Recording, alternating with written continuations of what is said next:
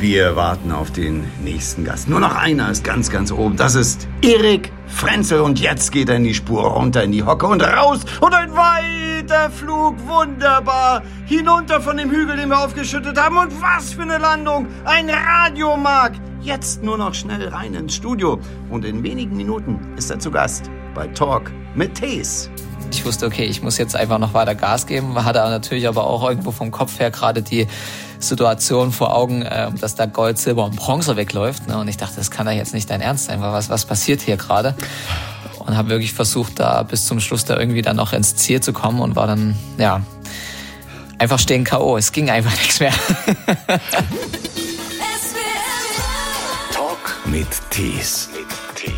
Erik Frenzel ist der König der Kombinierer. Er ist der erfolgreichste nordische Kombinierer der Geschichte. Mehrfacher Olympiasieger, Weltmeister, Gesamtweltcupsieger. Ja, zwölf Tage musste er in Peking vor kurzem bei den Winterspielen in Quarantäne, bevor er dann wenigstens noch in der Staffel ran durfte. Und es wurde sogar Silber. Aber bei der Siegerehrung, da konnte er nicht dabei sein, weil er sich so verausgabt hatte. Jetzt wird es etwas ruhiger. Wir sagen Hallo nach. Ja, wo bist du gerade? Zu Hause wahrscheinlich. In Flossenburg in der Oberpfalz. Ja, genau. Also ich bin ähm, jetzt seit Montag, ähm, letzte Woche quasi zu Hause. Genießt die Zeit mit Familie und Freunden, einfach mal wieder ein bisschen runterzukommen, ein bisschen das Stressniveau sinken zu lassen und äh, die Seele wieder etwas baumeln zu lassen. Worauf freuen sich deine Kids jetzt ganz besonders, dass Papa endlich dafür Zeit hat? ja, äh, da könnte ich wahrscheinlich recht vieles aufzählen, weil ähm, die können sich dann immer gar nicht halten. Sie, man muss irgendwie alles mitmachen, ne? Vom, vom Spielen, von draußen Fußball spielen, vom Fahrradfahren und ähm, wie gesagt, drinnen dann hier und da ähm, Kartenspiele und was weiß ich. Also es ist, man hat äh, gut zu tun, aber auf jeden Fall macht es sehr viel Spaß und den Kids ähm, ist es auf jeden ja. Fall auch immer ein besonderes Highlight, dann endlich mal wieder ja mit Papa ein paar Spiele zu machen. Gibt es eigentlich Dinge, also auch während der Saison, auf die du verzichten musst, weil sie vielleicht zu gefährlich sind? Komischerweise haben manche ja, äh, sage ich mal, die Vorgabe, dass sie zum Beispiel nicht Skifahren dürfen, weil das einfach viel zu riskant ist. Du brichst dir die Knochen und du fällst zum Beispiel aus für eine Filmproduktion oder so weiter. Ähm, die dürfen ironischerweise kein Skifahren. Du dürftest Skifahren. Dürftest du Abfahrt machen während der Saison? Ja, schon. Also da haben wir. Das darfst du. Sag ich mal. Also was das Sportthema angeht, ich glaube gar keine großen Einschränkungen.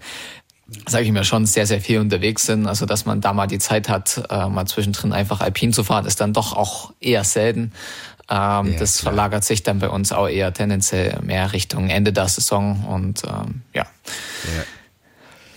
Also, das waren ja aufregende Wochen und Monate, die du hinter dir hast jetzt. Das waren ganz besondere, auch ein bisschen merkwürdige Olympische Spiele. Und ich glaube, wir haben alle einfach so sehr, und du hast es natürlich häufig gehört in den letzten Wochen, so sehr mitgelitten. Mehr als mit einem Sportler, der irgendwie, was weiß ich, sein Ziel nicht erreicht hat. Aber dort anzukommen in China, gleich äh, eingekerkert zu werden, weil der Corona-Test positiv ist. Und ich glaube, es waren wirklich elf Tage in einem, so wie ich das von außen gesehen habe, wahnsinnig tristen Gebäude oder so eine triste Schuhschachtel.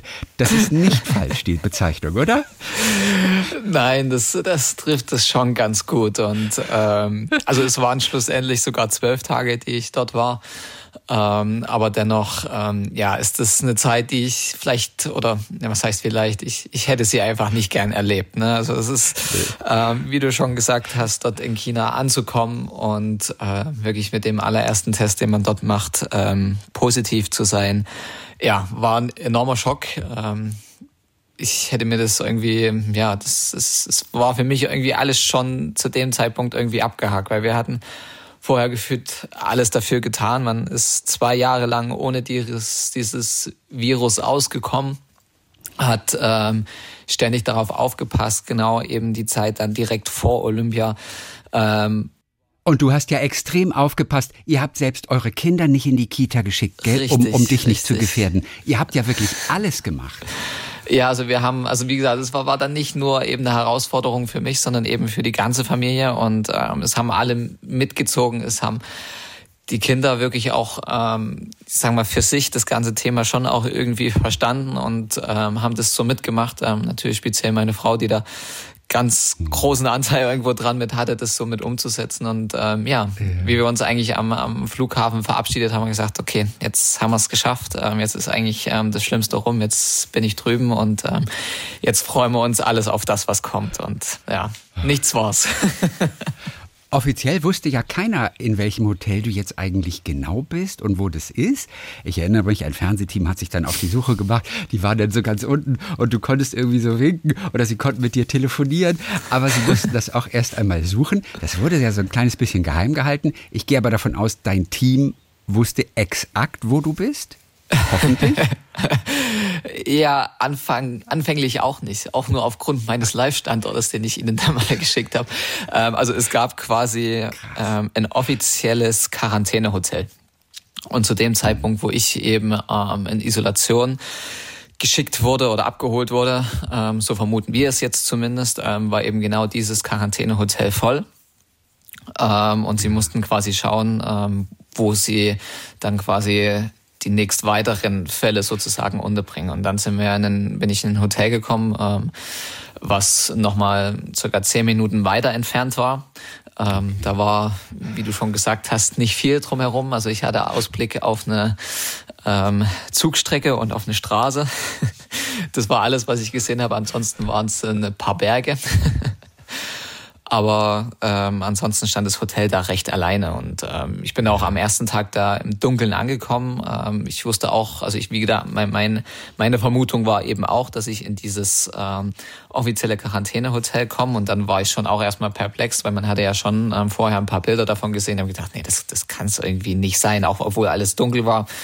Ähm, irgendwas ist ja gerade anders und ähm, dann habe ich ja auch am Anfang noch ein Zimmer gehabt, wo ich mir dachte, das, das kann jetzt nicht den ja ernst sein. Wie soll ich hier mehrere Tage aushalten? Es würde vielleicht zwei Tage gehen, ne, wenn man überlegt, dass man da 24 Stunden am Stück drin ist. Aber ähm, ja. alles längere wäre im Ansatz nicht möglich gewesen. Und ähm, ja, das war schon erstmal ein großer Schock. Aber dennoch, glaube ich, ähm, ja, haben dann alle dafür sich eingesetzt über unsere Mannschaft, äh, über den DSV, über den DOSB, dass sozusagen ja. sich die Bedingungen da etwas verbessern. Und das hat sich dann auch, äh, so dass ich dann schon am nächsten Tag eben in ein viel größeres Zimmer gehen konnte und dann auch eben über die Tage dann Möglichkeiten bekommen habe zum Trainieren. Ähm, richtig, da haben sie ein Fahrrad, haben sie dir gebracht. Richtig, ähm, ganz äh, genau. Das war, das war einfach so ein Glücksmoment, erinnere ich mich noch. Der richtig. Glücksmoment, endlich ein bisschen sich körperlich noch äh, genau, genau. Das, das, das, Essen wurde äh, wirklich auch dann recht schnell besser, dass man mir sozusagen auch äh, vegetarisches Essen gebracht hat, weil eben wir in China nicht wussten, wie eben die Fleischqualität direkt ist, die wir eben dann dort bekommen. Man wusste, okay, im Olympischen Dorf äh, ist die Fleischqualität in Ordnung, da kann man ähm, das schon essen, aber ähm, das, was ich da bekommen hat, konnte ich ja null zurückverfolgen, was das jetzt für eine Qualität mhm. hätte. Dementsprechend war es uns halt einfach wichtig, ähm, dass wir da, dass ich da mein vegetarisches Fleisch bekomme. Bis dato haben uns dann quasi auch ähm, unser Koch, ähm, der Uli, recht regelmäßig sozusagen mit selbstgebackenem Brot versorgt und somit hatte ich dann eben ja den eigenen Honig dabei und ähm, das hat erstmal ganz gut geholfen. Eigenes Müsli, eigener Honig, äh, damit ähm, habe ich mich erstmal gut über die, die Runden gerettet selbst in den ersten Tagen, wenn du dir den Schokoriegel hättest reinziehen wollen, du hättest keinen gehabt, oder? Du, du hättest einfach hungern müssen. Oder konntest du irgendwo einen Schokoriegel bestellen? Nee, also ich war wirklich nee. nur auf, hätte ich jetzt nichts dabei gehabt, wäre ich eben nur auf das Essen angewiesen, yeah. was ich eben dort von dem Personal eben immer bekommen hätte in meinen Pappkartons und äh, ja. ja. Und konntest du denn lachen? Also selbst mit den Teamkollegen, wenn ihr FaceTime-Call gemacht habt, konntest du mit denen dann auch spaßen? Oder wann kam der Moment, wo du dann auch irgendwo drohtest, den Humor zu verlieren? Also am Anfang ging das noch recht gut, weil man irgendwo ja selber die Hoffnung hatte, wo man wusste, okay, unsere Wettkämpfe sind ja über zwei Wochen verteilt. Man hat in dem ersten, in der ersten Woche eben den. Wettbewerb auf der Normalschanze und dann in der zweiten Woche ähm, zwei Wettbewerbe auf der Großschanze mit einem Einzel- und den Staffelwettbewerb. Und ich wusste, okay, äh, wenn es jetzt zum ersten vielleicht nicht reicht, äh, war die Hoffnung irgendwie da, na okay, nach spätestens vielleicht sechs, sieben Tagen bist du hier wieder raus. Ähm, und dann kannst du dich ganz normal, also was heißt ganz normal, aber zumindest eben auf die nächsten beiden Wettbewerbe vorbereiten und hast da dann die Chance, nochmal teilzunehmen. Und da war eben, ja, sag ich mal, viel Hoffnung noch da, ne? Und ähm, dieses Vertrauen, dass genau das aufgeht. Und als man als ich dann aber gemerkt habe, ähm, so irgendwie mit diese Werte, es hat ja auch irgendwie, man hat ganz, ganz wenig Erfahrung gehabt. Ähm, es gibt, glaube ich, wenig Leute, die tagtäglich ähm, ähm, ein bis zwei PCR-Tests machen und dann da ihre, ihre Werte verfolgt haben während ihrer Corona-Infektion. Und ähm, da war halt einfach ein ständiges Auf und Ab dieser Werte. Man wusste einfach nicht so richtig, ähm, es war immer die Hoffnung da, okay, jetzt wird's gerade besser. Und ähm, nach zwei Tagen der dritte war dann wieder richtig, richtig schlecht. Und dann wusstest du, das kann da mhm. jetzt gerade irgendwie nicht, äh, nicht wahr sein. Weil mit jedem negativ oder mit jedem positiven Test, so muss ich sagen, war mir klar, ähm, die nächsten drei Tage hocke ich hier drin immer noch, weil ich habe eben drei Tests ja. gebraucht, um an jeweils einem Tag die eben einen Wert über 35 oder eben negativ waren. Und äh, wenn wieder der nächste Test mit positiv kam oder eben nicht über 35, wusste ich, okay, die nächsten drei Tage hocke ich auch noch hier. Und äh, somit ist natürlich die Zeit dann ziemlich äh, dahingeronnen. Und äh, mit jedem Tag der Hoffnung, wenn man frühst den Test gemacht hat und Nachmittag der Wert kam, war dann schon irgendwie hart. Und ähm, da war zwischenzeitlich schon auch ein ziemliches Tief drin, wo ich gesagt habe, nee, also eigentlich möchte ich gerade nur nach, nach Hause, weil man war dann irgendwie schon sechs, sieben Tage da drin. Und es war immer noch nicht absehbar. Und dann gerade der achte und neunte Tag waren dann schon ähm, ja, ziemlich zäh. Und du siehst ja auch die Konkurrenz davonfahren, davonspringen, natürlich, weil Trainingsrückstand ohne Ende, wie soll man das noch aufholen? Wie soll man das kompensieren? Gell? Deswegen wahrscheinlich dieser Gedanke, ach Gott, jetzt dann einfach nach Hause. Es bringt ja auch irgendwie auch nichts. Ich habe ja auch vielleicht auch gar keine Chance, weil ich Pech habe. Ja, genau. Also das waren dann schon so, so meine Gedanken, die ich halt dann eben hatte, wo dann aber eben, ja, ähm, mein Umfeld mich halt dann weiterhin gestärkt hat, hey, wir geben erst auf, wenn halt wirklich ähm, die letzte Möglichkeit vorbei ist, dass du dort rauskommst ja. und ähm, nicht mehr an dem Wettkampf teilnehmen kannst. Dann schauen wir, dass du so schnell wie möglich nach Hause kommst. Und ähm, ja, an diesen letzten Halm der Hoffnung kann man schon fast so sagen, ähm, habe ich mich dann eigentlich irgendwie versucht zu motivieren und ähm, das noch durchzuhalten. Und äh, ja, dann ist es ja Aber glücklicherweise wirklich noch so passiert, dass wir dann dass ich da dann eben an dem Tag vor dem zweiten Einzel rausgekommen bin, habe dann quasi an dem Tag dann auch ähm, trainieren dürfen. Habe ja. dann den Tag danach ähm, das offizielle Training machen, mitmachen können und dann war eben der Staffelwettbewerb und ja, dann hat sich ja das alles nochmal ein bisschen gedreht für ja. mich der dann echt noch Silber gebracht hat für das Team, bevor du dann auf die Loipe gegangen bist. Und das Ganze endete ja damit, dass du einfach so platt warst, dass du es nicht mal zur Siegerehrung geschafft hast. Also da sehen wir einfach nur, was es mit deinem Körper gemacht hat, wie ausgezehrt du tatsächlich danach warst. Aber bevor du gestartet bist dort, ja, also was hast du da gedacht? Wie viel Optimismus war da? Ich kann jetzt einen ganz wertvollen Beitrag leisten für das Team ich bin gerade mal noch fit genug, trotz dieses ganzen Trainingsrückstands. Wie bist du rangegangen an diese Sache vorher? Ja, also ich bin quasi aus dem Quarantäne-Hotel rausgekommen und ähm, das Allerwichtigste für mich und eben auch ähm, für unseren Mannschaftsarzt und auch für die Trainer. Und natürlich äh, an aller, allererster Stelle steht eben die Gesundheit. Wir haben dann dort im Olympischen Dorf ähm, Tests gemacht, um einfach ähm, sicher zu gehen, okay, dass die Lunge frei ist, dass das Herz gut funktioniert, dass EKG alles passt. Ähm, und ähm, das war alles richtig gut. Ähm, alle Werte waren, weil man ja eben auch aufgrund ähm, der vielen LDUs, die wir oder eben Leistungsdiagnostiken, die wir vorher haben, natürlich da eben die, die Werte hatten, dass da eben alles gepasst hat. Und ähm, das war für mich schon mal so dieser erste Moment, wo ich gesagt habe, okay, das war der erste Step. Und ähm, der zweite Schritt war halt dann zu sagen, okay, ich möchte mich auf jeden Fall jetzt schnellstmöglichst ähm, unter Belastung eben auch draußen unter den Temperaturen irgendwo testen, wie ist jetzt, äh, wie verträgt es der Körper jetzt nach dieser Zeit. Und, Stimmt. Ähm, und es war ja richtig kalt. Es war ja richtig kalt. Ja, es war wirklich sehr kalt. Teilweise. Und an dem Tag, wo eben ähm, der zweite Einzel war, hatte ich dann eben die Möglichkeit, ähm, direkt vor dem Rennen eben auch einen Belastungstest zu machen und habe gesagt, okay, ich möchte da unbedingt diese fünf Kilometer, die auch ähm, dann im Staffelrennen sozusagen sind, auf jeden mhm. Fall jetzt ähm, unter meinen Wettkampfbedingungen jetzt laufen. Und ähm, dieser Belastungstest hat richtig gut funktioniert. Ich habe da eine Zeit hingelegt, wo ich gesagt habe, okay, da fühle ich mich genau so, wie es sein soll im Endeffekt. Ne? Und ähm, da war für mich irgendwo klar, okay, der Körper hat das jetzt erstmal gut verkraftet, auch wenn es natürlich jetzt ähm, ein paar Tage waren, wo jetzt ähm, sicherlich ähm, nicht das war. Und das hat mir eigentlich Zuversicht gegeben. Und ich habe gemerkt, okay, der Körper ähm, funktioniert und auch die Trainer haben gesehen anhand der Zeit, das ist alles in Ordnung. Man hat natürlich da Vertrauen aufgebaut. Und der dritte Step war dann einfach am Tag danach ähm, das offizielle Training auf der Schanze, wo dann eben ich auch gemerkt habe, okay, ähm, ich kann sozusagen da mit den Leuten und auch mit meiner Leistung auf jeden Fall mithalten. Und dann ja. hätten dann in dem Moment dann die Trainer gesagt, okay, ähm, das ist jetzt alles so in Ordnung, ne? du hast deine Tests gemacht, aber dennoch, ähm, ja, setzen wir doch vielleicht auf jemanden anders, dann wäre das für mich völlig okay gewesen und alles in Ordnung. Aber mhm.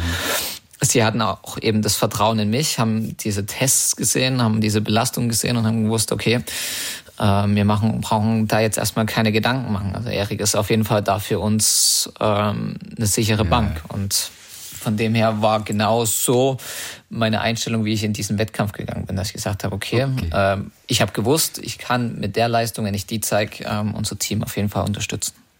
Aber konntest du die gleiche Zeit dann nochmal abrufen, wie du sie im Training dann erreicht hast? Ähm, Im Einzelwettbewerb, ähm, im Staffelwettbewerb ähm, war sie etwas langsamer. Es waren, glaube ich, um die 15 bis 20 Sekunden langsamer. Ähm, mhm. Das lag aber eben auch Aber noch okay da. eigentlich für dich. Also ja, von der Zeit also her. Du warst trotzdem damit zufrieden, auch wenn ihr natürlich ein bisschen zurückgefallen seid dadurch ja. und man auch gemerkt hat, da fehlen vielleicht so ein paar Körner noch. Aber du warst mit der Zeit an sich eigentlich ganz zufrieden so. Richtig, genau. Und ähm, es war halt mhm. einfach ähm, selig an diesem Tag ähm, die komplette ja, also diese komplette Grundbelastung, die über diesen ganzen Tag äh, irgendwo stattgefunden hat, ähm, die da einfach noch ein bisschen mehr gezerrt hat. Ähm, es war ja so, ich bin ja aus dem Quarantänehotel rausgekommen und war in dem Moment ja nicht ähm, irgendwie ein freier Athlet, sondern ich war immer noch ähm, unter diesem, ja, wie wurde man abgestempelt, als Closed Contact, so hieß es, genau. Also ich durfte quasi immer noch ähm, keinen direkten Kontakt zu meinen Mannschaftskollegen haben, musste immer noch isoliert im Hotelzimmer essen, musste jeden Tag zwei PCR-Tests machen, frühs und abends. Und ähm, da war es natürlich so, dass sie den PCR-Test nicht erst ähm, wie bei meinen Mannschaftskollegen zwischen 10 und 11 gemacht haben, sondern die haben halt meistens kurz vor acht schon geklingelt. Und mhm. wenn halt dann am Abend um sieben eben erster Lauf ist, dann ist das schon eine recht lange Zeitspanne. Dazu kam natürlich dann die, diese Komplettbelastung mit der Temperatur, mit der Höhe. Das waren alles Faktoren, die halt immer ein paar mehr Prozentpunkte abgeknappt haben. Und ähm, ja. dann war es im Rennen halt einfach so, dass natürlich das ähm, eine sehr starke Gruppe war, in der ich da gelaufen bin. Und ähm, da von Anfang an natürlich ähm, ein enorm hohes Tempo gegangen wurde. Und ähm, ich wollte natürlich nicht gleich, mir war bewusst, ich kann jetzt nicht einfach hinspringen ne, und sagen, ich, ich gehe da das Risiko ein, sondern ich wusste, okay, ich muss auf jeden Fall mein Rennen erstmal laufen, ähm, habe es dann aber dennoch geschafft, ähm, am Ende der ersten Runde zu Beginn der zweiten Runde eben ähm, wieder aufzuschließen. Aber als eben dann diese zweite Verschärfung kam, habe ich es einfach nicht mehr geschafft und äh, war dann äh, ja ziemlich schnell an meinem Limit. Ich wusste, okay, ich muss jetzt einfach noch weiter Gas geben. Hatte natürlich aber auch irgendwo vom Kopf her gerade die Situation vor Augen, äh, dass da Gold, Silber und Bronze wegläuft. Ne? Und ich dachte, das kann ja jetzt nicht dein Ernst sein, was, was passiert hier gerade? Und ähm, ja, da war ich an einem gewissen Belastungsniveau, was mein Körper irgendwie noch nicht so oder was ich für mich noch nie so gemerkt habe. Und habe wirklich versucht, da bis zum Schluss da irgendwie dann noch ins Ziel zu kommen und war dann, ja, einfach stehen K.O. Es ging einfach nichts mehr. Warst du vorher in deinem Leben schon mal so kaputt gewesen, dass du zum Beispiel zu einer Siegerehrung gar nicht kommen konntest? Gab es das schon mal? Nein. Nein, nein, hatte ich wirklich noch nicht. Also, dass ich wirklich in, in, in jens, jeder Phase meine, meines Körpers irgendwie das Laktat so gespürt habe, das hatte ich noch nie. Und ähm, dann kam natürlich irgendwie die Temperatur noch mit dazu. Ähm, man hat mir dann quasi in diesem in dieser Unterführung eben, wo eben man auf das äh, Innenfeld der Strecke kommt, ähm, ja, mich erstmal hingelegt, hat mir Wärmepads gegeben, wieder Zucker zugeführt und ähm, das hat der Körper halt einfach dann eben diese, ja, Viertel, halbe Stunde dann einfach gebraucht und ähm, das war halt eben auch die Zeit, wo dann eben, sage ich mal, das Hauptspektakel dann da draußen irgendwo noch stattgefunden hat. Und Aber wirklich, wo lagst du denn? Ja, in diesem Tunnel da. Du, da warst du noch im Tunnel. Als die Siegerehrung war, warst du immer noch in diesem Tunnel. Genau, genau, genau. Gab es eine ähm, Leinwand wenigstens? Konntest du es im nee, Fernseher es gab verfolgen? gar nichts. Es war eben unsere ähm, Teammitglieder, die eben bei mir waren, die hatten nicht mal quasi da unten Funkkontakt. Also da unten ging auch die Funkgeräte eben nicht. Somit wusste ich eben zu dem Zeitpunkt noch gar nicht. Ähm, es hieß zwar ja, wir haben die Medaille gewonnen, das haben uns so diese vorbeilaufenden, aber keiner hat mir im Endeffekt gesagt, ähm, dass es Silber ist. Ähm, und ja, somit war dann äh, das schon erstmal eine sehr erfreuliche Situation, als ich dann eben da bei dem Interview das ähm, so erfahren habe. Weil mein Standpunkt war bis dahin, okay, es war Bronze. oh, herrlich. Also was für verrückte Olympische Spiele. Die nächsten können dann hoffentlich einfach nur besser werden, oder?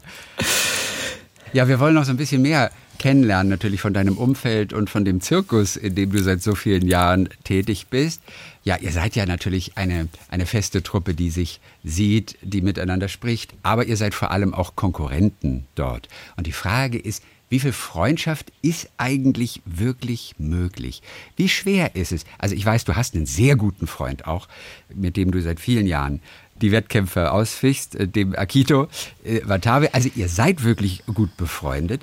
Aber wie einfach ist es, eine Freundschaft zu schließen. Denn am Ende des Tages geht es um Geld, es geht um Sportförderung, es geht um Erfolg.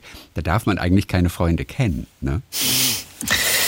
Ähm, ja, also ich glaube, genau so sieht es, glaube ich, niemand ähm, in diesem ganzen, wenn dann maximal wirklich nur vereinzelter. Ähm, vielleicht zu Beginn der Karriere, wenn man noch ähm, höchst motiviert ist, aber ähm, wie du ja schon angesprochen hast, ähm, man kennt sich ja größtenteils schon über sehr, sehr viele Jahre. Ähm, jedes Mal, wenn wir uns sehen oder wenn wir die Möglichkeit haben, ähm, reden wir natürlich sehr, sehr gerne auch über die Familie jetzt mittlerweile. Und ähm, er hat uns damals ja auch schon besucht und er weiß auch, dass ähm, zu jeder Zeit, wenn er sozusagen in Europa, in Deutschland ist, ähm, er bei uns vorbeikommen kann. Und ja, somit freut man sich. Man schreibt hier und da eben im Sommer, wenn man sich mal eben weniger sieht über Social Media.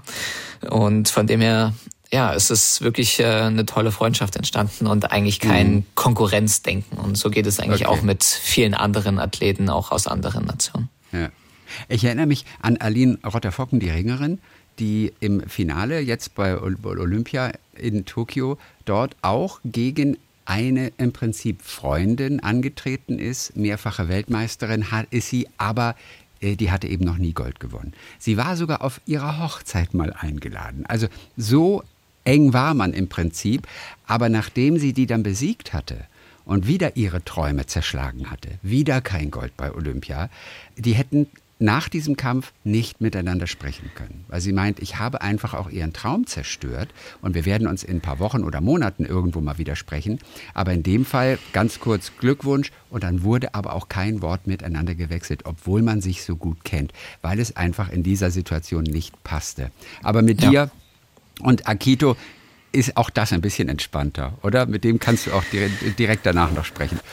Ja, also ich glaube, ähm, da gab es einige Situationen in unserer Karriere, die, ähm, sage ich mal, prädestiniert dafür waren, wo ich eben diesen Schritt dann wieder vor ihm war, aber dennoch ähm, war er wirklich immer einer, der dann ähm, wirklich der Erste war und auch ähm, ohne da irgendwo ein schlechtes Wort zu verlieren, der mir dann gratuliert hat und ähm, respektvoll ja. dastand. Und ja, also, aber natürlich, man, äh, ich glaube auch, dass es ähm, in dem Beispiel, was du gerade genannt hast, natürlich dann auch so ist, dass man erstmal mit der mit der eigenen Unzufriedenheit erstmal klarkommen muss. Ne? Und das ähm, dieser Moment, wo man dann quasi, man hat darauf hingearbeitet, was ja jeder Athlet macht und der wird dann zerstört. Und das ist dann, glaube ich, in dem Moment erstmal völlig egal, ähm, ob das eine gute Freundin oder eben ähm, der größte Erzfeind ist, den man hat. Ähm, man ist erstmal enttäuscht darüber. Und als allererstes erstmal über sich selbst, weil es halt einfach nicht gereicht hat. Und ähm, da muss man halt sicherlich damit klarkommen. Und das liegt, glaube ich, nicht daran,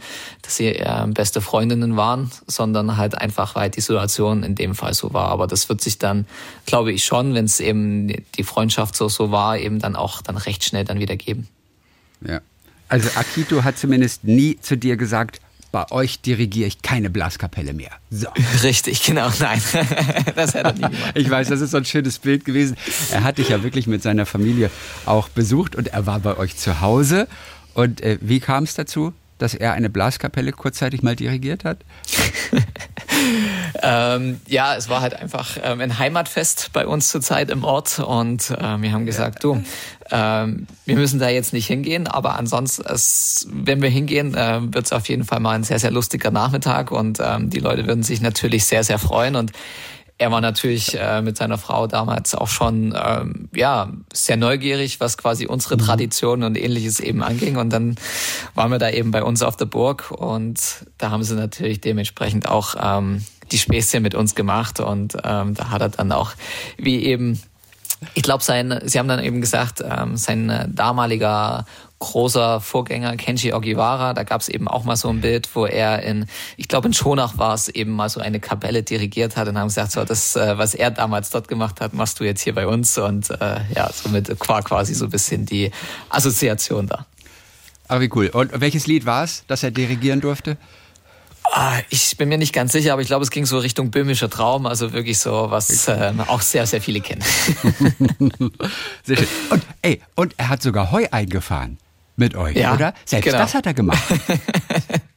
Wie hat er ja, also? Wir, wir, haben hier wirklich nichts ausgelassen. Also ähm, es ist ja so, wir leben ja hier im Endeffekt auf dem Bauernhof. Ähm, die Familie meiner Frau ähm, betreibt den ja schon über sehr, sehr, sehr viele Jahre und ähm, dann war es eben auch eben Erntezeit zu dem Zeitpunkt. Ich habe gesagt, so ein kleines Highlight hätte ich heute jetzt nochmal.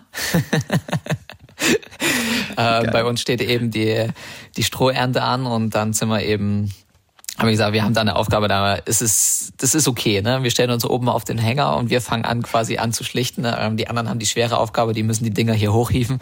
Ähm, wir mhm. müssen nur schlichten und äh, ja, da war er auf jeden Fall mit dabei und hatte seinen Spaß auch. Hoffe ich oh, zumindest. Also er hat es zumindest so ausgedrückt. Ob es dann innerlich eher die Situation war, was mache ich eigentlich gerade vermisst, keine Ahnung, aber bei den Japanern weißt du ja nie. Sehr gut, sehr gut dargestellt, dass es ihm auf jeden Fall Freude gemacht hat. Aber viele Japaner sind ja immer nicht ehrlich. Also die dürfen ja, wenn sie den Weg zum Bahnhof nicht kennen, dann dürfen sie das nicht sagen. Sie sagen dir irgendetwas, auch wenn sie den Weg nicht kennen, weil das andere zu unhöflich wäre. Das ist ja eine ganz andere Denke. Insofern, wer weiß, ob Akito wirklich ehrlich war da. Hm. Ja, er hat schon immer noch drüber gesprochen, auch im Nachhinein, wenn wir uns jetzt immer wieder getroffen haben und äh, es wurde jetzt also auch Trauma. So, so, äh, ja, oder so. Okay, dann drehen wir es so rum. Traumabewältigung. Äh, wart ihr denn auch mal in Japan bei ihm zufällig? Wir hatten das wirklich schon vor. Ähm, wir wollten eben damals ähm, zu den Olympischen Spielen nach Tokio, als sie eben noch für 2020 angesetzt waren, eben reisen. Aber da kam natürlich wie in vielen Fällen in der letzten Zeit ähm, dann einfach ähm, Corona dazwischen, so dass wir das bisher einfach ja noch nicht machen konnten. Ja. Aber wir haben es auf jeden Fall noch fest vor. Das habe ich ihm auch gesagt, dass ähm, wir werden auf jeden Fall nochmal, ähm, das ist ganz, ganz sicher, nach Japan reisen und ähm, sie dann auch besuchen. Es heißt immer, es war ein Rennen, ein ganz bestimmtes Rennen, das der Anfang eurer Freundschaft, also eurer, eurer tiefen Freundschaft war. Welches Rennen war das? Hm. Welches Rennen war das? Also ich kann mich noch ganz dran, genau dran erinnern, wo ich ihn das allererste Mal sozusagen wahrgenommen habe. Das war bei den Juniorenweltmeisterschaften 2006 in Slowenien. Da habe ich ihn sozusagen das erste Mal ähm, auf der Liste gesehen, weil, wie gesagt, wir waren da noch ein recht junger Jahrgang und äh, man geht mhm. halt so ein bisschen die, die, die Liste durch und schaut, ähm, wer war da jetzt ähm, im Endeffekt ähm, noch aus dem gleichen Jahrgang damit ähm, am Start und ähm, da ist er springerisch schon ähm, sozusagen aufgetaucht. Da war, glaube ich, ähm, sehr, sehr gut und was dann aber und ab da ging das eigentlich so los, dass man so gegenseitig sich verfolgt hat, dass man eigentlich so die, diese Wettbewerbe miteinander bestritten hat. Und ähm, ich sag mal, das erste wirklich spezielle Rennen, dann, ähm, wo wir dann beide auch wirklich einen sehr, sehr großen Erfolg gefeiert haben, war einfach in Sochi, wo wir dann ähm, dementsprechend wussten, okay, ähm, wir haben jetzt beide momentan die Ausgangssituation, dass wir sehr eng beieinander liegen und eben einen gewissen Vorsprung von einer sehr, sehr guten, großen Gruppe ähm, mit starken Läufern eben haben.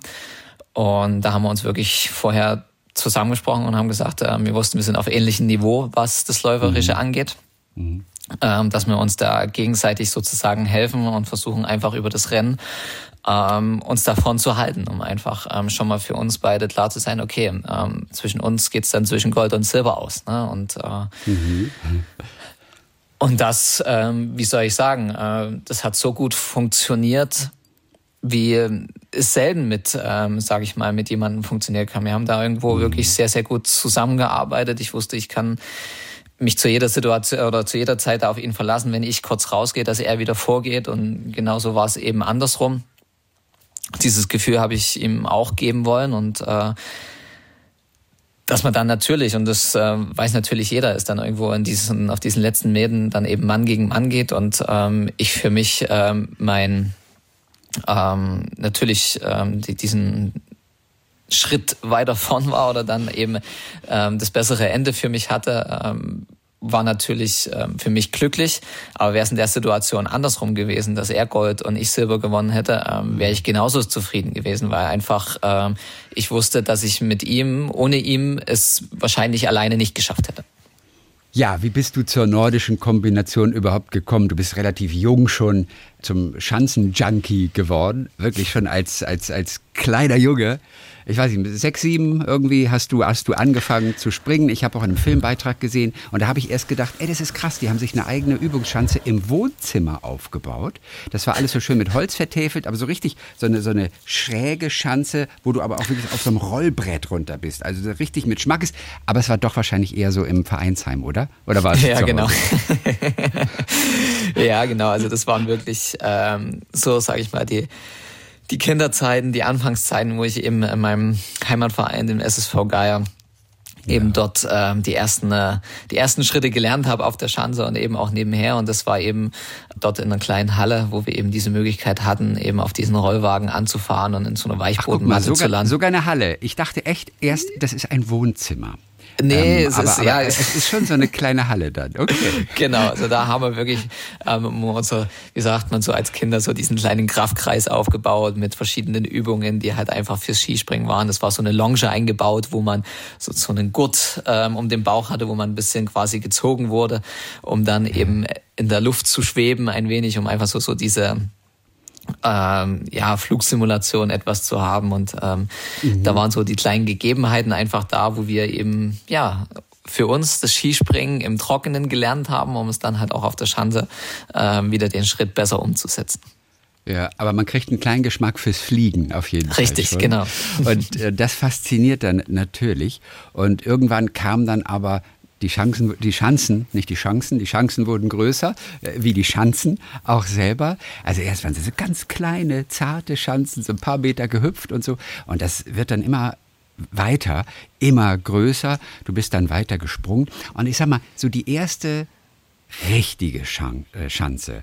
Was war bei dir der erste richtige Sprung, bei dem du auch Muffen hattest dann? also ich glaube als Kind und Jugendlicher ähm, war das fast jeder Sprung, der auf einer Schanze war, die auf einmal größer oder neu war, ähm, wo man dann doch erstmal überlegt hatte, okay, ist das jetzt gerade richtig, was ich hier mache? Jetzt muss ich mich erstmal ganz kurz konzentrieren auf das, äh, was ich sonst immer mache. Ähm, ja, es ist halt immer so dieses Unbekannte, ne? Und ähm, das hat man eben wirklich jedes Mal, wenn man auf eine größere Chance gekommen ist, auf eine neue Chance gekommen ist, wo man einfach nicht wusste, okay, was kommt jetzt auf mich zu? Weil es ist auch jetzt noch so, ähm, es haben viele Chancen sozusagen ihre eigenen Tücken, ihre eigenen Profile. Mhm. Und äh, klar, es ist um einiges weniger geworden, aber damals war das schon so, dass man enormen Respekt dann davor hatte. Und ähm, das letzte Mal, dass ich sowas erlebt habe, ist noch so gar nicht lange her, da wir ja jetzt ähm, letzte Woche in Oberstdorf waren, ähm, wo ich auch für mich ähm, in meinem doch hohen Sportalter ähm, nochmal Ski fliegen durfte, das allererste Mal. Und ähm, ah. da hatte ich mal das Gefühl wieder, dass ich oben auf dem Balken sitze und sage, okay, ähm, jetzt merke ich meinen Herzschlag doch etwas mehr als sonst. Und äh, ja. jetzt heißt es auf jeden Fall mal ganz genau konzentrieren, was du hier machst. Okay, aber du hast es gemacht. Hatte man dir wieder eine neue Bindung versprochen, wenn du es schaffst, hier runter zu Richtig. Nein, das nicht. Also das waren damals eben, wie gesagt, die Anreize in der Kindheit. Und ähm, aber wie lustig, was war das für eine Regel? Also das war, du, du bekamst dann oder dir wurde in Aussicht gestellt eine professionellere Bindung. Ja, genau.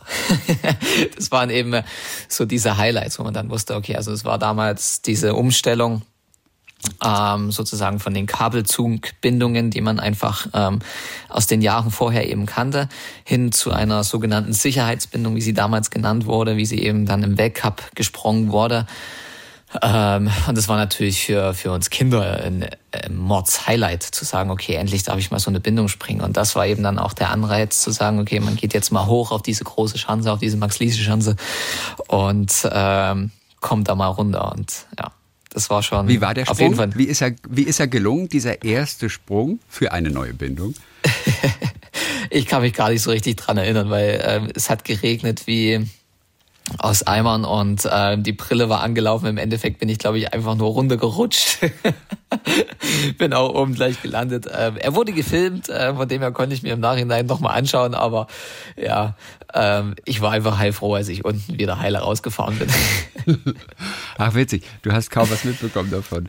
Beschlagene Brille, einfach ja. runter dann. Das war wahrscheinlich eine der Chancen, Ach nee, Quatsch. Äh, äh, das war wahrscheinlich eine andere Schanze. Denn ich sag mal so, die vereinseigenen Schülerschanzen, die wurden dann irgendwann umbenannt in Erik Frenzel Schanzen, was ja auch eine ganz besondere Ehre ist. Also Olympiasieg hin oder her. Als man dir erzählt hat, wir wollen sie umbenennen nach dir, ja, ich sag mal so, trotz Medaillen, die natürlich das Allergrößte sind.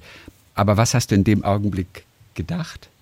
ich wusste ja schon, dass ich ähm, grundsätzlich ähm, meine Heimatstadt und meinen Heimatverein immer sehr ins Zeug gelegt haben, wenn ich eben von einem Großereignis ähm, wieder nach Hause gekommen bin mit ähm, Empfängen und allem drum und dran und ähm, dass sie natürlich, ähm, sage ich mal, dann mit so einem Geschenk, mit so einer Ehre ähm, da um die Ecke kommt, das habe ich damals nicht so wirklich für möglich gehalten, dass jetzt mhm. jetzt wirklich ähm, diese Chancen, wo ich eben auch meine Anfänge gemacht habe, ähm, nach mir benannt werden.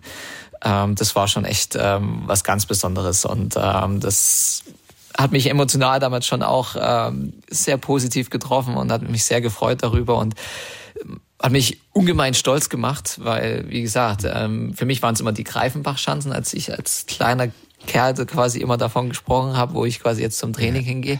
Und wenn du halt jetzt mit den Kids sprichst, heißt es halt, okay, ja, wir treffen uns hinten bei den Erik Frenzel-Schanzen, wir springen auf den Erik Frenzel-Schanzen und ähm, ja, wo hast du dein das Ganze gelernt? Ja, auf den Erik Frenzel-Schanzen. Das ist schon irgendwo, ja, irgendwo was Schönes, ne? Und ähm, das hat mich schon sehr gefreut.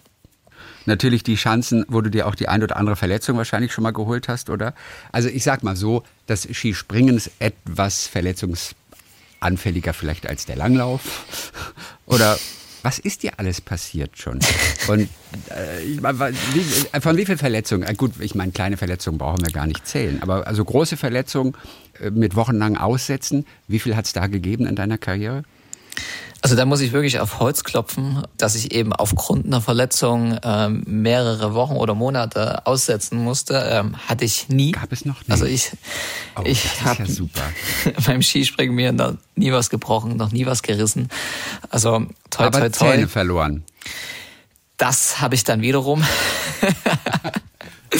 Das muss ich jetzt hier wirklich aufführen, ähm, dass ich ähm, dann ähm, ja damals bei einem bei einem Sprung eben ähm, die Kontrolle eben schon im Anlauf verloren hatte und eben dann über den kompletten äh, Schanzen, Schanzentisch, Schanzenauslauf eben ähm, gerutscht bin und runtergeflogen bin ähm, und unten dann eben äh, also einen Schneidezahn hatte ich komplett verloren, der andere war extrem locker, der hing nur noch, wie sagt man, am seidenen Faden und äh, ein paar andere auch.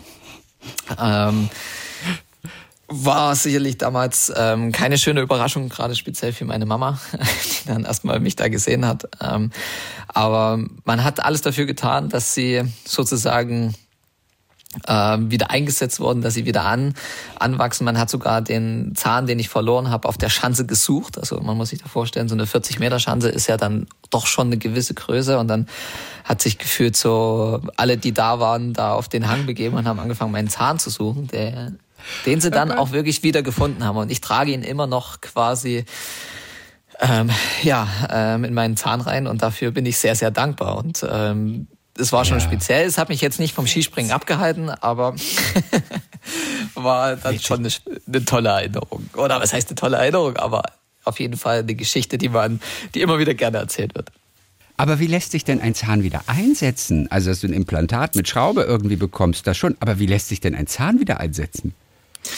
Ja, gut, es war halt wirklich, ich weiß es selber auch nicht. Ähm, man hat gesagt, also ich glaube, ähm, so dieses Gewebe und da drin funktioniert ja dennoch ähm, erstmal noch für eine gewisse Zeit erstmal intakt weiter. Und natürlich zählt da schon die Zeit, wo ähm, da eben ver, vergeht. Und man hat dann wirklich diesen Zahn gesucht, hat mich sofort quasi äh, zu einem Zahnarzt im Ort gefahren, der dann dementsprechend ähm, da am Nachmittag rausgeklingelt wurde und dann glaube ich sogar noch, ich weiß nicht woher er genau kam zu dem Zeitpunkt, das ist wirklich schon viele Jahre her.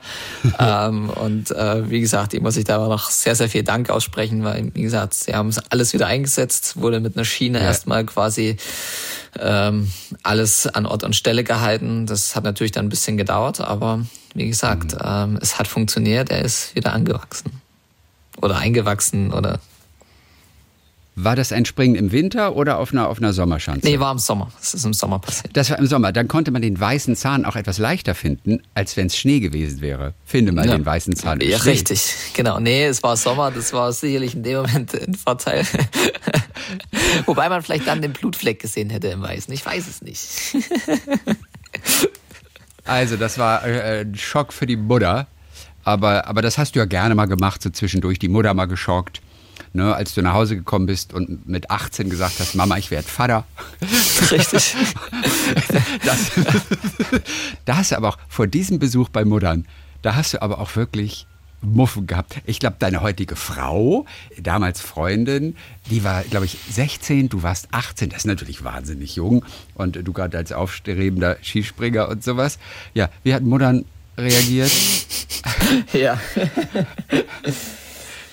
Ach ja, es war natürlich erstmal eine Situation, ähm, wo meine Freundin und ich natürlich erstmal nicht enorm stolz drauf waren, dass das jetzt ähm, irgendwie so passiert ist und ähm, wir da jetzt dastehen und im Endeffekt erstmal unser Leben erstmal sozusagen komplett umkrempeln müssen. Ne? Also es war schon eine gewaltige Herausforderung und an dem Tag, ähm, als ich dann natürlich dann auch ähm, nach Hause gefahren bin, und es dann erstmal äh, meiner Mutter erzählt habe, weil sie halt ähm, schon von Arbeit zu Hause war, hatte ich schon ähm, enormen Respekt, enormen Bammel erstmal davor, wie wird sie jetzt mhm. reagieren, wie wird dann später Vater darauf reagieren und ähm, ja, ähm, ich habe ihr es gesagt, dann hat sie, mir, hat sie mich erstmal angeschaut, ist ähm, doch erstmal sehr blass im Gesicht geworden, musste erstmal ins Wohnzimmer gehen, sich hinlegen, sozusagen erstmal ganz kurz alles realisieren. Sie ist dann wiedergekommen, hat dann gefragt, ähm, ja, und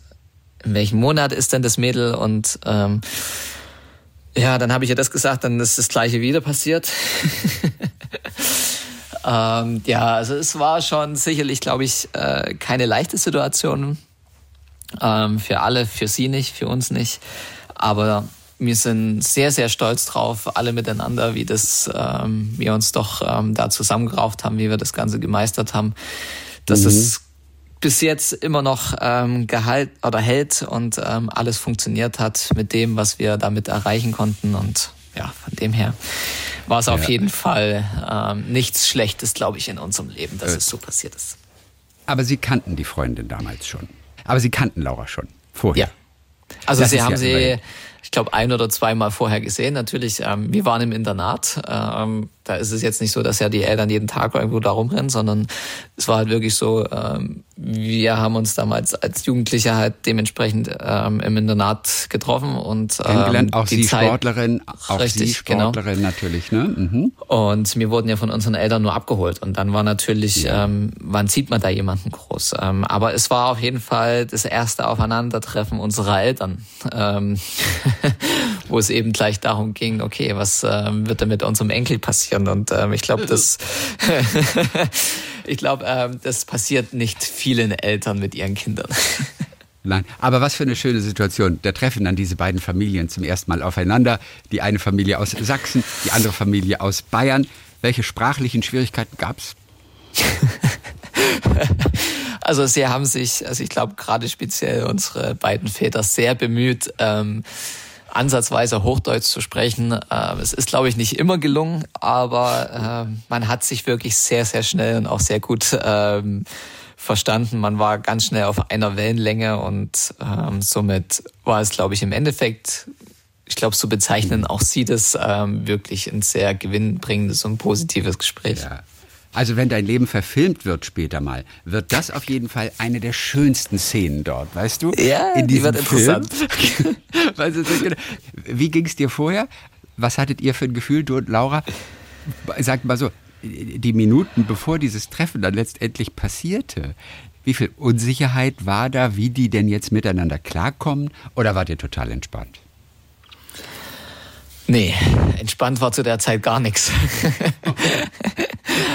ähm, ja, es war halt allgemein wirklich sehr, sehr ungewiss, was alles passiert. Ne? Also man hat von jetzt auf gleich ähm, ist da eine, eine, hat da einen Schritt gemacht, der so viel un Wegbarkeiten mit sich gebracht hat, wo man einfach nicht wusste, wo geht's jetzt hin. Alles das, was wir gedacht haben, ja, wir machen jetzt ähm, ganz entspannt unseren Sport, ähm, bringen unsere Schule zu Ende und ähm, ja, genießen das Ganze einfach nochmal so, wurde irgendwie weggewischt und auf einmal musste man anfangen, Verantwortung zu tragen und überlegen, äh, was passiert denn jetzt ne, nach dieser ganzen Zeit und wo wird es ähm, irgendwo hingehen. Damit hat man sich mhm. noch nicht im Ansatz Gedanken gemacht und ähm, natürlich war dann erstmal das das große Ding, äh, wie verstehen sich unsere Eltern, wie wollen sie das ganze Thema dann angehen und ähm, als sie dann aber mit uns natürlich darüber gesprochen haben, ja, hat man schon gemerkt, dass ähm, jeder dieser, dieser Aufgabe dann ähm, sich klar war und ähm, sie uns da größtmöglich und bestens unterstützen wollen und den Rücken stärken wollen. Und das ähm,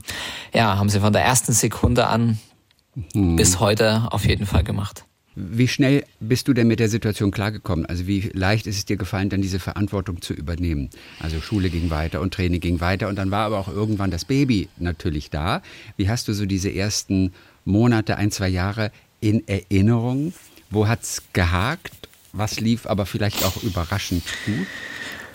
Ja, ähm, ich weiß nicht, ob es ähm, im Endeffekt äh, daran liegt, wie man sich, äh, wie die Zeit vergeht und man sich daran erinnert, aber grundsätzlich ähm, kann ich mich eigentlich nur an positive Dinge erinnern, mhm. wo wir gesagt haben, ähm, es hat wirklich alles ähm, tadellos für uns funktioniert. Ähm, es war ja so, wir mussten ja trotzdem beide wieder aufs Internat. Wir konnten ähm, unseren Sohn Philipp damals eben nicht mitnehmen, sondern ähm, der ist zu der Zeit eben zu Hause bei unserer also bei meiner Schwiegermutter, bei Laura's Mama geblieben, ähm, wurde da unter der Woche sozusagen großgezogen wir haben unsere Schule gemacht und hat uns dann am Wochenende dann eben dementsprechend abgeholt. Also er ist dann, er war ein Kind, was von Anfang an sehr viel im Auto saß. Er ist quasi jede Woche freitags zwei Stunden äh, nach Oberwiesenthal gefahren, ist dann mit uns die zwei Stunden wieder mit runtergefahren und am Sonntag die gleiche Tour wieder. Also und ähm, aber es hat halt funktioniert. Es hat halt ähm, alles ineinander gegriffen. Es war halt die einzigste Möglichkeit. Es gab nicht viele andere. Ähm, für uns denkbare Optionen und mhm. ähm, somit haben wir für uns diesen Weg gewählt und ähm, was halt dann hinzukam, dass halt wirklich ab dem Zeitpunkt hat es auch für mich sportlich ähm, sehr, sehr bergauf ging. Und das hat uns dann natürlich irgendwo auch Rückenwind in vielen Situationen gegeben, wo wir gesagt haben, hey, das funktioniert, ähm, wenn ich zurückkomme, ähm, klar ist da eine kleine Familie da, um die wir uns ähm, da gemeinsam kümmern. Aber dennoch ähm, habe ich meinen Sport machen können und ähm, jeder war in seiner Situation, in seiner Rolle wirklich zufrieden und hat seine, seine Sache da wirklich hervorragend gemacht. Laura hat dann natürlich ihre sportliche Karriere aufgegeben dann für die Familie, hält dir ja auch seitdem immer den Rücken frei und hat einen ganz großen Anteil auch an diesem ganzen Erfolg.